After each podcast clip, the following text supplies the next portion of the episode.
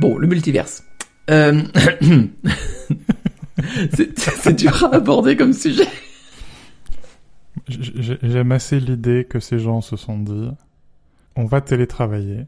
Et, contrairement à Arnaud Jourdain qui, achète des chaises Herman Miller, on va rester dans les chaises Ikea à 9 euros d'Anthony Nelson Santos.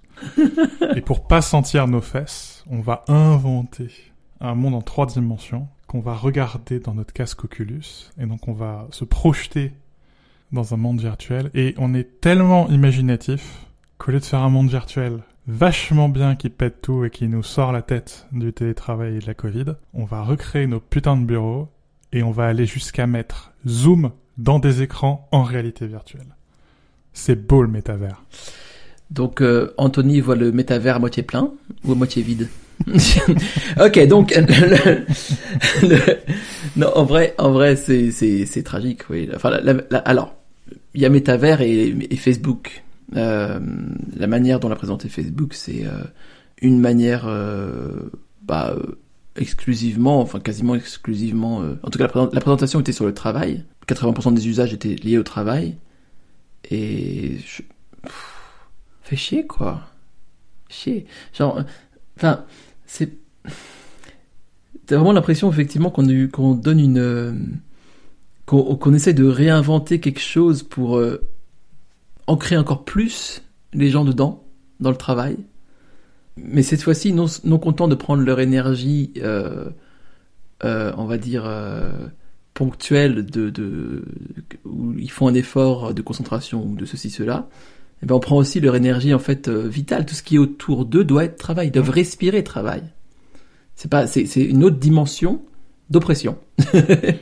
je suis assez ambivalent sur le télétravail parce que j'aime assez télétravailler. Mm. Euh, et je, je, crois que je travaille mieux, ou en tout cas je travaille plus dense quand je télétravaille, parce que euh, dans une bonne journée, j'ai peut-être 4 heures ou 4 heures et demie de, temps euh, véritablement productif. Je peux pas écrire 8 heures par jour au même niveau, c'est pas possible. et puis il y a le temps de recherche et des choses comme ça, où c'est aussi du travail, mais puisqu'on mesure ma productivité par par la sortie du système productif, c'est-à-dire par les articles que j'écris. Euh, disons que voilà, je vais travailler 3h30, 4h, 4h30 dans la journée.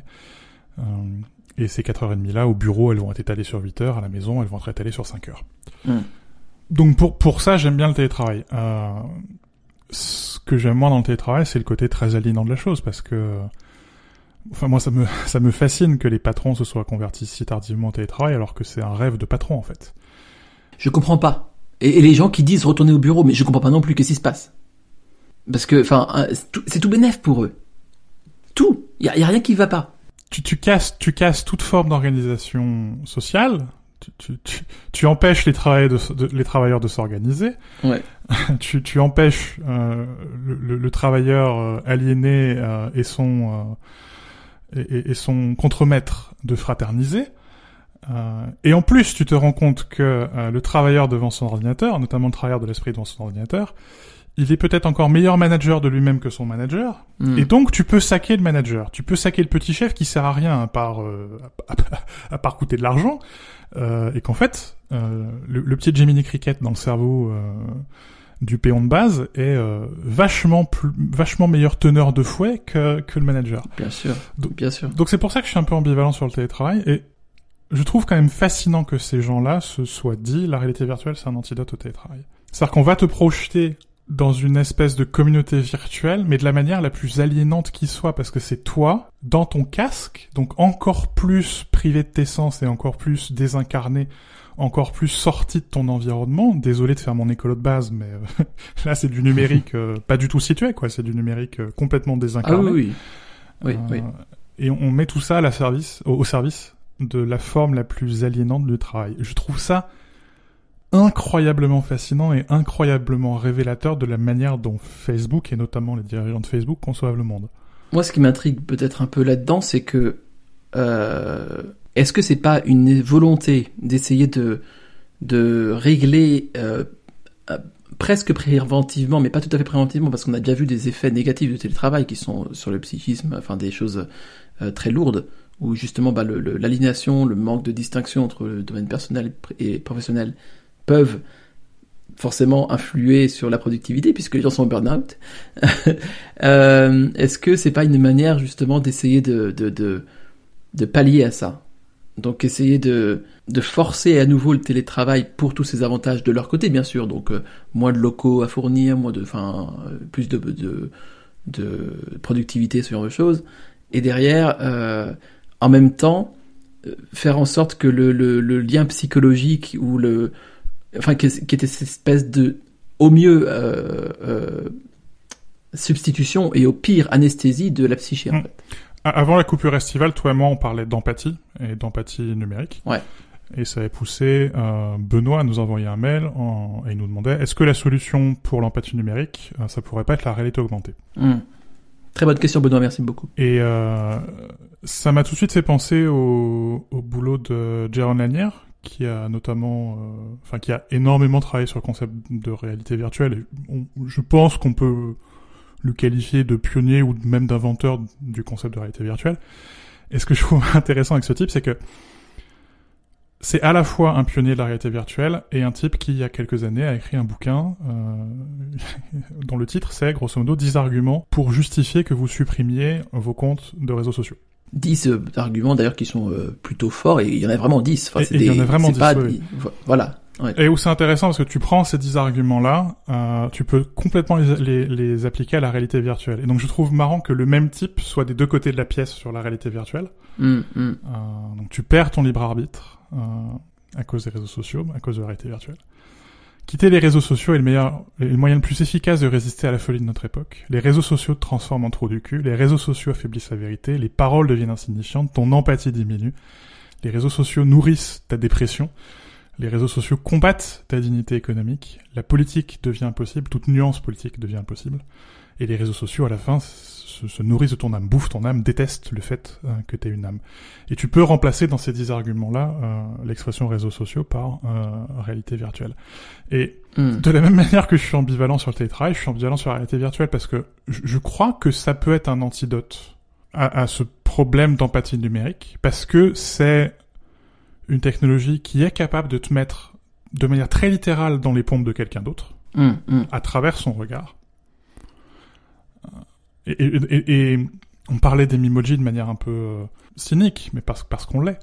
Mais, euh, mais je crois vraiment hein, que euh, changer les représentations euh, virtuelles, ça peut aussi euh, servir à, à changer les représentations dans le monde réel, parce que de fait, il n'y a pas un monde virtuel, un monde réel, il n'y a qu'un monde réel. Mm. Et donc je crois que voilà, réalité augmentée, réalité virtuelle, ça peut être un antidote.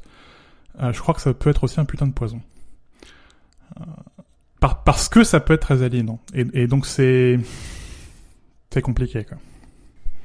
C'est vraiment compliqué. Et puis on sait très bien où ça va, où la balance, où la balance pardon, va peser. Je veux dire, on a eu que des exemples où les technologies prometteuses et euh, potentiellement libératrices euh, sont devenues quelque chose d'oppressif.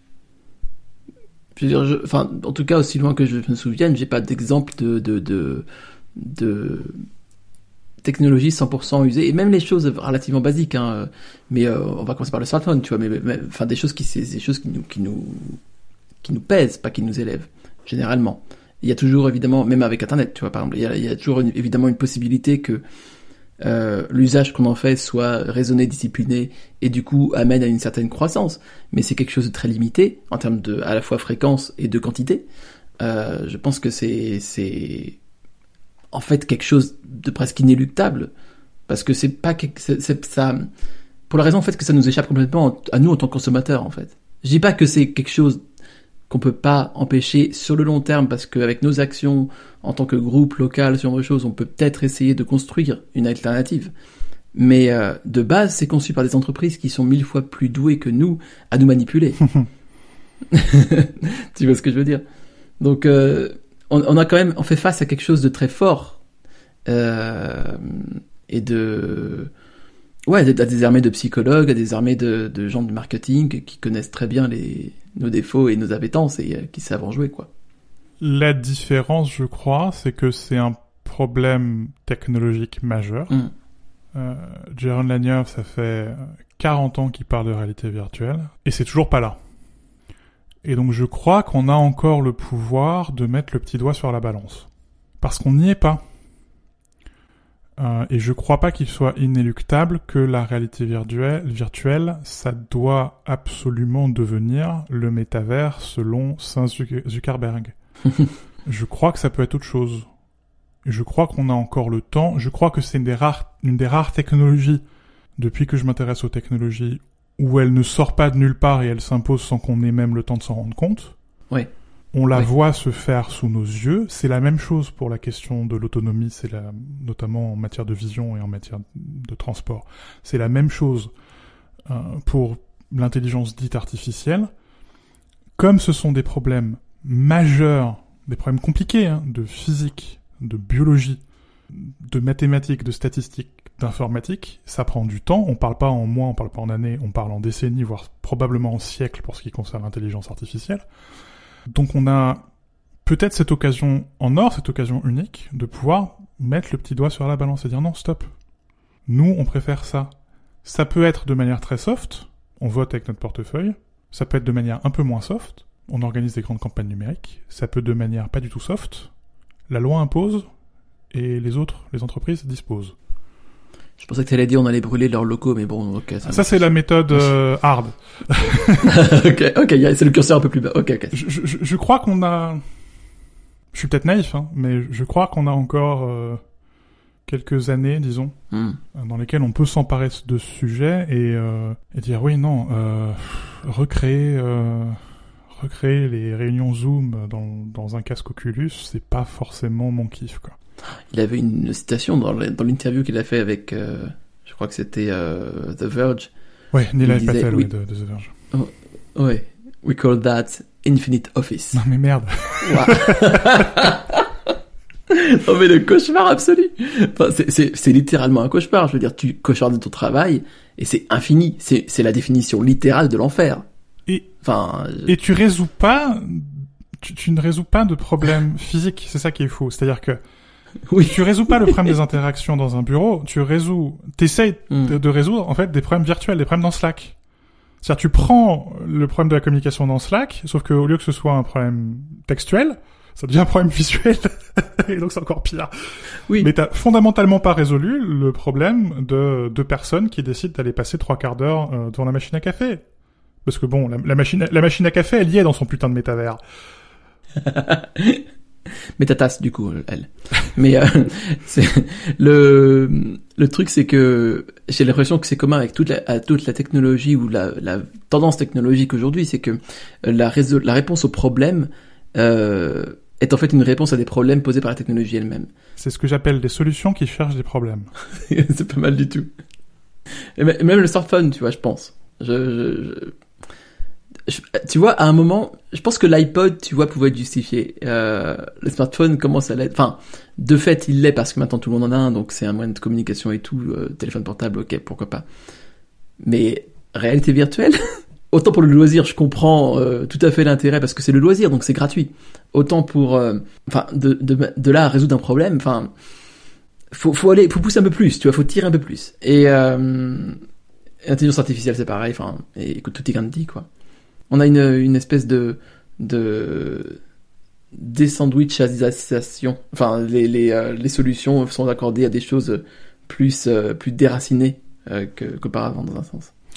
Oui, non, puisque je, ce que je trouve fantastique, c'est que c'est une espèce de prophétie autoréalisatrice. Oui. C'est-à-dire qu'on on a créé un problème avec le smartphone, ben on va créer les mondes connectés. on a créé un problème avec la monde connectée, ah ben on va créer les ordinateurs. Ah ben on a tout ça, ah ben on va faire de la réalité augmentée et, et de la réalité virtuelle. Et donc on des problèmes qui ont été créés par la technologie, on s'arrête jamais en se demandant ce qu'on fait depuis 20 épisodes de ce podcast, euh, discuter sur euh, l'aspect humain de la technologie. Euh, et se rendre compte que le problème c'est nous. c'est nous qui avons créé ces saloperies. Non mais euh, euh, parenthèse, je suis désolé, je suis désolé, je t'interromps, mais avant que j'oublie ma pensée, c'est, enfin, on peut pas donner ce qu'on n'a pas et on donne ce qu'on a Oui. toujours, tu vois. C'est, c'est littéralement ça. Enfin, on est, on est des gens absolument cassés, à la- dans- fondamentalement parlant. Euh, Ce qu'on produit va être fondamentalement cassé à un moment ou un autre, tu vois. C'est, c'est sûr. Et, et donc parce qu'on n'arrive pas à se regarder nous-mêmes et à se rendre compte que non non le problème c'est pas le smartphone, le problème c'est nous qui avons créé et qui utilisons le smartphone et pas on crée de nouvelles technologies bah pour se créer de nouveaux problèmes. Euh, et je trouve ça quelque part j'aime bien parce que je suis payé pour écrire là-dessus et je prends un plaisir non dissimulé à être payé pour être euh, la version la plus cynique de moi-même. Mais enfin merde quoi. oui, il y a une. C'est quand même, c'est quand même, c'est quand même très aliénant. Ça, je veux dire. Ce qui, est, ce qui est ennuyeux, vraiment fondamentalement. Encore une fois, j'aime bien ce terme-là. Je l'ai retrouvé il y a pas, il y a pas très longtemps. Du coup, je le redis. Euh, il y a quelques mois, mon expression c'était hors sol. J'utilisais beaucoup ça. Maintenant, c'est fondamentalement, tu vois.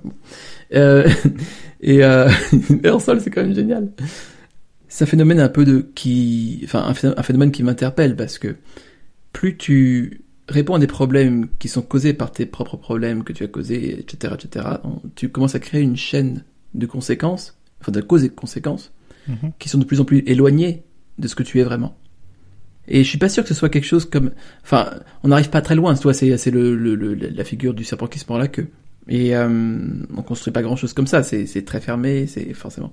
Et euh, j'aimerais bien. Euh, toi qui es historien, je pense que tu pourrais me répondre, tu vois, euh, en tant que parallèle dans l'histoire de l'humanité, tu vois, les, les civilisations qui s'éteignent ou qui, qui déclinent ou qui sont absorbées par d'autres, à quel moment ça arrive? Est-ce qu'il n'y a pas ce moment justement où euh, on atteint ce niveau de, de, de sophistication euh, qui est qui se crée une surcouche au réel, à la réalité des choses, et du coup, un peu comme on vit à Paris, tu vois, à Paris on est complètement déconnecté du réel, on, on cultive rien, on, on sait pas trop ce que c'est qu'une vache, tu vois. Euh, c'est est-ce que, enfin, on connaît le concept de vache, mais bon, de là, enfin, c'est une étape, étape, voilà. Euh, est-ce que c'est pas les conditions idéales justement pour que, que une, une vision plus ancrée vienne remplacer ça, de manière euh, non violente peut-être, hein, c'est pas un problème, c'est juste que tu vois, on, a, on a une faiblesse en fait par rapport au niveau des racines. Tu, tu parles à mon cœur d'écolo parce que oui, je, je, pense qu'une partie du problème c'est que on a créé ces technostructures qui sont. Euh, je, je, crois pas qu'il faille remettre en cause le fait que euh, l'humain crée des technostructures et que c'est grâce à ça qu'il dépasse sa condition de petit animal sur deux pattes. Mais euh, plus on empile de couches dans ces technostructures-là, plus on se coupe des racines du vivant et plus on oublie malgré tout notre condition d'animal à deux pattes et donc nos limites d'animal mmh. à deux pattes euh, et les limites du milieu naturel qui nous entoure et les, les limites de notre planète. Mm. Exemple, euh, on fout du CO2 dans l'atmosphère et on est en train de cramer notre planète. Au hasard. Mm. Euh... je savais pas ça. mais je crois qu'il y a un moyen. Je, je crois pas que l'antidote à ça soit de démolir la technostructure.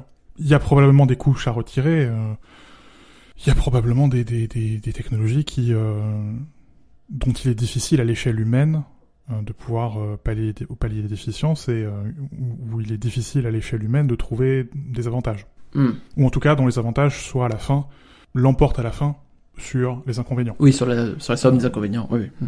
Et donc là, dans ce cas, oui, euh, ces couches de technostructure-là, mais euh, je crois pas qu'on reviendra euh, à chacun sur son petit lopin de terre et parce qu'on on recrée, on recrée la servitude, quoi. C'est pas, c'est pas le but. Euh, je crois que le but c'est euh, c'est de faire ce, que Socrate voulait euh, et c'est sauf qu'à la place d'asservir des humains on asservira la machine et comme ça on pourra arrêter de travailler j'y crois à mon avis il faut réinfuser du lien du lien à la nature et du lien à, la vraie réalité quoi pas la réalité virtuelle pas la réalité augmentée pas la mmh. réalité à travers le smartphone la vraie réalité dans dans cette technostructure là et je crois pas qu'on puisse je crois pas qu'on puisse faire de la bonne réalité virtuelle sans ce lien. C'est-à-dire si la réalité augmentée ou la réalité virtuelle, c'est uniquement être enfermé dans un casque pour voir un monde soi-disant en 3D, mais qui est en fait un monde en 2D. Hein. C'est un, c'est un monde sur un écran. Oui, très littéralement. Euh, donc, on n'est même pas en 2D, qu'on est en, en, en 1D. euh, non, non, ça marchera pas. Euh, Scobble, qui était euh, cet abruti là qui prenait sa douche avec euh, ses Google Glass, euh, il parle d'informatique spatiale. Pour désigner la, la, réalité virtuelle. Je suis pas certain que ce soit la bonne métaphore, hmm. mais bon, en même temps, on parle du mec qui prenait sa douche avec des Google Glass, donc les bonnes métaphores et lui, ça doit faire 15. Mais, mais pourquoi pas quelque part? Ou peut-être que euh, rétablir le lien entre la réalité virtuelle, réalité augmenter la réalité virtuelle et la vraie réalité, euh, bah, c'est justement d'être, de la poser dans l'espace Hmm. C'est pour ça que je préfère la réalité augmentée à la réalité virtuelle, par ailleurs. Parce que... Oui, parce que ça superpose à quelque chose d'existant. Ajouter une couche sur le vrai monde, je préfère 100 fois ça à essayer de recréer un truc dans lequel tu es enfermé. Et, euh, Et plus, et plus utile aussi, potentiellement. Enfin, en tout cas, je vois tout de suite les utilités potentielles, alors que la réalité virtuelle, à part le loisir, encore une fois, je, je vois pas trop... si, euh, si, il y a, y, a y a des applications professionnelles, euh, que ce soit dans, dans le monde Oui. de l'industrie ou dans le monde de la, du médical, par exemple. Ouais. Y a, y a un, Oui, je vrai, vois vrai, très, très bien l'intérêt de la réalité virtuelle, mais disons que d'un, sans même parler d'utilité, sur le plan philosophique, disons, je préfère le, concept de réalité Mhm. augmentée au concept de réalité virtuelle. Mais une des raisons, par exemple, de mon obsession envers ce que j'appelle les ordinateurs, c'est ça. Les AirPods que j'ai dans mes oreilles en ce moment même, ce sont déjà des appareils de réalité augmentée. Ils augmentent mon audition. C'est subtil. Euh, Ils augmentent ma cognition avec Madame Siri. C'est un peu moins subtil, mais c'est là. Euh, Et ça le fait pas en me coupant du monde. Au contraire, je peux même appuyer sur la tige de mes AirPods et ça me, ça m'amplifie le monde et ça me permet d'entendre le monde avec encore plus de finesse et encore plus de richesse qu'avec mes propres oreilles. Eh bah, tu vois, je préfère cette vision-là où on dit, ouais, le monde il est un peu compliqué, il est un peu sale, mais enfin il est quand même pas mal, il y a des trucs à faire, plutôt que de dire non non, on va faire le métavers. T'es en train de dire que tu préfères la vision catho à la vision protestante, là. non, parce que le diagnostic est le même, le diagnostic est le même, bien entendu. Mais les résultats, enfin, le, la, la, la, la solution est- radicalement différente. Ouais, oui, complètement. Hmm. Intéressant. Mais je trouve amusant que la référence euh, suprême pour euh, Zuckerberg ce soit euh, William Gibson, le neuromancien, quoi. Enfin, si la justification du métavers, c'est un roman dystopique, hein, je tiens à le rappeler, hein, Hmm. euh, dans lequel le capitalisme a gagné et la version la plus folle, la plus débridée du capitalisme a gagné, euh, où t'as une poignée de corporations gigantesques euh, qui gouvernent le monde et non plus des gouvernements, euh, où tout le monde se shoot avec des drogues de synthèse, où tout le monde a des implants cybernétiques et où des espèces de cow-boys sont capables de se brancher sur la matrice pour aller précisément dans un métavers, si ça c'est la référence absolue de Zuckerberg, oui effectivement on a un problème. Enfin, il, il a pris ça pour un livre d'histoire alors que c'est un roman quoi. oui, c'est comme ceux qui disent, voilà, 1984 n'était pas censé être un manuel. c'est, c'est, c'est, c'est, euh, tu, tu penses qu'il prend sa douche avec les Oculus ou pas?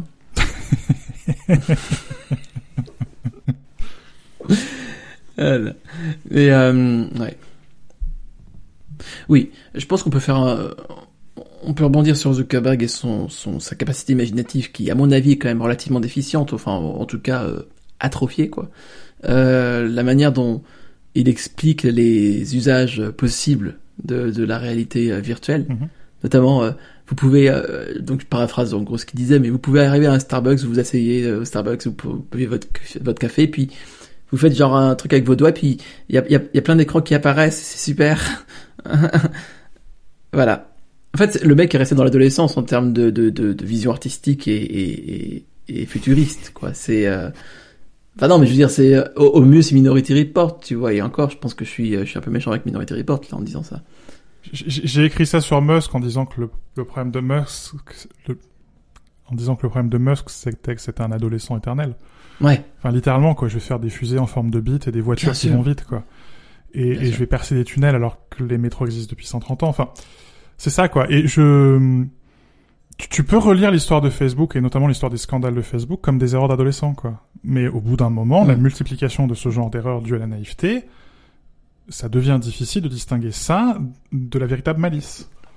Oui, c'est ça. Oui, oui, je suis d'accord. Donc bon, Oui, puis sans compter que c'est toujours ça, ça, ça court toujours. Dire, Facebook est encore, euh, enfin, il y a les histoires là qui sont sorties avec Apple qui, a- qui avait un peu joué des biceps pour, euh, incroyable. extraordinaire quoi. Ça, pour, pour- pour- pour éviter littéralement la traite, la traite d'humains, il faut menacer Facebook de je vais enlever ton application de l'App Store. C'est- C'est-à-dire, euh, si tu fais pas tes devoirs, tu manges pas de dessert, quoi. Non mais. C'était comme, enfin ouais, non, je. Et ces gens veulent inventer une réalité parallèle. Enfin, ça me, Mm. ça me terrifie, quoi. C'est ça. Et c'est un des, un des cas où la technologie, euh, enfin, on revient pour le coup à un très très vieux débat qu'on a depuis très longtemps. Mais c'est tellement infusé par les créateurs Mhm. que l'outil devient mauvais en fait en soi. Je veux dire, euh, avoir cette espèce de de vision de la réalité virtuelle pour le travail, pour euh, euh, des exemples qui sont, enfin, qui sont toujours un peu à la mort, à la moelle, pour des exemples qui sont toujours un peu à la mort moelle euh, c'est, enfin, c'est manifeste, tu vois, d'une espèce de vision étriquée et d'une surtout d'une volonté de de créer l'outil pour un but précis. Et c'est pas, on parle vraiment pas tellement de réalité virtuelle ici, mais de réalité virtuelle à la Facebook. Ou plutôt que méchant, naïf. Et je crois que c'est encore pire. Franchement, j'ai du mal à croire qu'ils sont naïfs, quoi. Ah, je, je, crois qu'au contraire, euh, ce type est très, euh, est très transparent et très sincère quand il dit que euh, c'est un rêve de gamin et qu'il pense que ça va changer, euh, que ça va changer le monde, quoi. Hmm. Mais je crois que cette naïveté est incroyablement dangereuse. Enfin, Twitter, euh, si Twitter euh, est devenu la meilleure arme de harcèlement, c'est parce que c'est quatre mecs blancs, vingtenaires ou trentenaires, qui ont créé ça dans leur coin pour s'échanger des messages entre eux, quoi. Et dans cette naïveté, dans cette bienveillance de leur petit groupe de mecs, ils se sont pas rendus compte que ce truc pouvait être transformé en, en arme de distraction massive, en arme de d'espionnage informatique massif, en, en, en arme de destruction de la démocratie, en arme de harcèlement de 15 milliards de catégories de populations différentes, parce qu'ils partaient du principe que, bah oui, mais euh, tout le monde est comme nous et nous on est des mecs sympas. Et, et je, je commence vraiment à croire que la naïveté de ces gens, d'abord est réelle, elle est pas feinte, euh, et enfin naïveté ou sincérité plutôt, mais euh, est, réelle et qu'elle est dangereuse.